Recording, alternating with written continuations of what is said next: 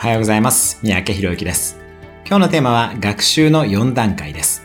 学習には4つの段階があります。1つ目は無意識的無能という段階で、できないことすら分かっていないという状態です。英語学習に例えるならば、英語という言語の存在すら知らない状態です。2段階目が意識的無能で、できないことが分かっているという状態です。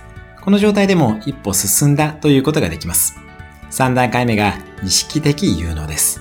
意識すれば何とかできるという状態です。頑張れば英語が話せるという状態ですね。最後が無意識的有能です。無意識にその能力を発揮できる状態です。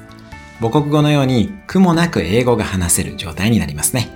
何かを学ぶときには、この段階を意識して、一番最後は自然に能力を使いこなせるレベルまで到達することを目指しましょう。